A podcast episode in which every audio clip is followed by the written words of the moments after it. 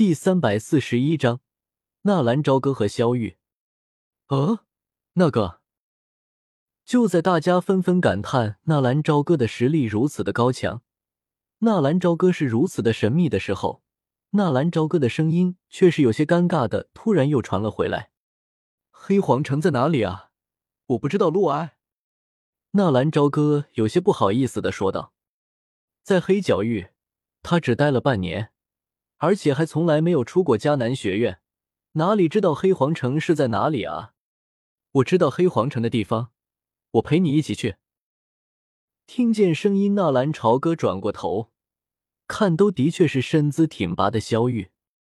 萧玉是萧炎的堂姐，萧炎和纳兰嫣然同岁，纳兰朝歌朝歌今年十六，而萧玉应该是在十八岁，女大十八变。三年不见，很多地方都有很大的改变，腿更直了，胸更大了，成成成更翘了，皮肤更白了。这几天的朝夕相处，纳兰朝歌有些刻意的在躲避，他不知道如何跟萧玉解释萧家被灭族的事情，也无法解释自己和萧炎之间的赌约。只是纳兰朝歌还没有说话，若琳已经点了点头。不错，萧玉以前去过两次黑皇城，他对那里的地形熟悉一些。小哥，你就带着萧玉一起去。呃，纳兰朝歌有些不知所措的样子。他可以和小医仙和军马吕举止亲密一些，可是对于这个萧玉，他是真的不知道该如何面对。走吧，我以前去黑皇城做过两次任务。萧玉走出来，眉目顾盼。有些祈求的看了一眼纳兰朝歌，似乎非常想让纳兰朝歌答应。这个，好吧。不过，我们要赶过去的话，我只能那个。纳兰朝歌犹豫了一下，肌肤之亲，我不怪你。而且，我们两家向来就是世交，严格来说，你应该叫我一声姐姐。萧玉道是很大方。好，好吧，萧玉姐。事不宜迟，我们快走吧。萧玉说完，很是利索的把一头乌黑的长发竖起，然后在头上做了一个髻，这样似乎方便纳兰朝歌把他抱起。对于萧玉的这一套说辞，有些女孩子则是非常的羡慕。黑皇城，我们也知道啊，早知道我们就说也知道路了。看着萧玉和纳兰朝歌的靠近，很多人都是一脸的羡慕。纳兰朝歌犹豫了一下，有些不好意思的伸了伸手，试探着用手环住了萧玉的小蛮腰。等一下，我也要去。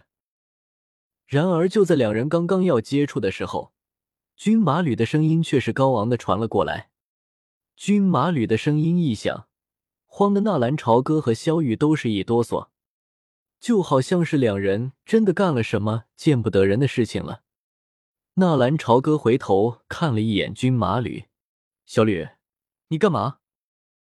军马吕确切的来说已经九岁了，小手背在背后，踱着步，一副小大人的模样，走到纳兰朝歌的身边，意味深长的说道：“不是我干嘛，而是你要干嘛？哼，我来时候可是和妖夜姐姐保证过的，要替她看好你，而且，你现在可都是做了爸爸的人了。”不能再对别的女人有其他的想法。纳兰朝歌有些无语了，而军马吕的这句话无疑的打破了在场很多女孩的幻想。原来纳兰朝歌已经结婚了，你和妖夜公主已经结婚了，还有了孩子。萧玉诧异的看了一眼纳兰朝歌，纳兰朝歌和药业的事情，很多人都是知道的。若琳也是诧异的扭过了头，妖夜可是加玛皇室的大公主，纳兰朝歌居然真的和她在一起了。你和妖夜有孩子了？若琳看了一眼纳兰朝歌，不对，纳兰哥哥还没有和妖夜姐姐结婚，而且那孩子也不是他和妖夜姐姐是，是他和云云姐姐的。妖夜姐姐是加玛皇室的公主，云云姐姐是云岚宗的宗主。四。军马吕的话还没有说话，在场的就响起一阵阵的倒吸冷气的声音。妖夜和云云，这个家伙居然同时要娶两个女人，而且云云还生了纳兰朝歌的孩子。此刻，当众人的目光在看向纳兰朝歌的时候，纷纷带着一种羡慕的眼神。牛批啊，兄德！在场的都是从加玛帝国过来的学生，他们自然知道妖夜和云云代表着什么。这样的女人，得到一个都是祖坟冒青烟、积了大德的事情。这个货，居然同时得到了两个。呃，是这么回事。被军马吕说破，纳兰朝歌也不得不承认。所以啊，我要替他们看住你，也省得你老是在外面沾花惹草。哼！军马吕一副小大人的模样，把大家都给逗乐了。萧玉也是有些脸红的蹲在军马吕的身边，笑道：“放心，我不会抢你的纳兰哥哥的。姐姐，我不是说你啊，我的意思是。”我们女孩子都要学会保护自己，不能被纳兰哥哥这样的男人给骗了。”军马吕神秘兮兮的说道。“不对啊，你上次还说长大了要嫁给我的呢。”纳兰朝歌也被这个小丫头给弄得无语了。“我骗你的？哼，我不管，总之我要跟着你。我没法带着你们两个。再说了，你去干什么？你又帮不上忙。”纳兰朝歌说道：“你撒谎！你以前的就是抱着我和小医仙姐姐过来的，而且……可可……”纳兰朝歌赶紧阻止道：“好吧，好吧，带着你。不过先说好，我们是去救人的，可不是去看热闹的。到时候你可不能偷懒。”纳兰朝歌真是怕了这个丫头了。果然，听见军马吕的话。很多人则是扭过头看了一眼小医仙，一副“我原来如此”的样子。耶！听见纳兰朝歌答应他也去，军马吕开心的差点跳起来。小哥，你带着他们，到时候恐怕……若琳满脸的担心。放心吧，这丫头斗灵之内恐怕是还有敌手的。纳兰朝歌微微一笑，自从开启了尸骨脉。军马吕的战斗力，就连纳兰朝歌都有些叹服。斗灵之内还有敌手，所有人都惊恐的看着和这个看起来非常萝莉的小丫头。这个年头，难道小萝莉都这么厉害了吗？他们可是听说，在内院也有一个小丫头，她可是打遍内院无敌手的。看来，这下有的热闹看了。纳兰朝歌也无奈，他并没有多余的时间在这里耗着，当下伸出手，军马吕则是很熟悉的直接靠了过去。萧玉脸色微微一红，不过也没有任何犹豫，走到纳兰朝歌的身边。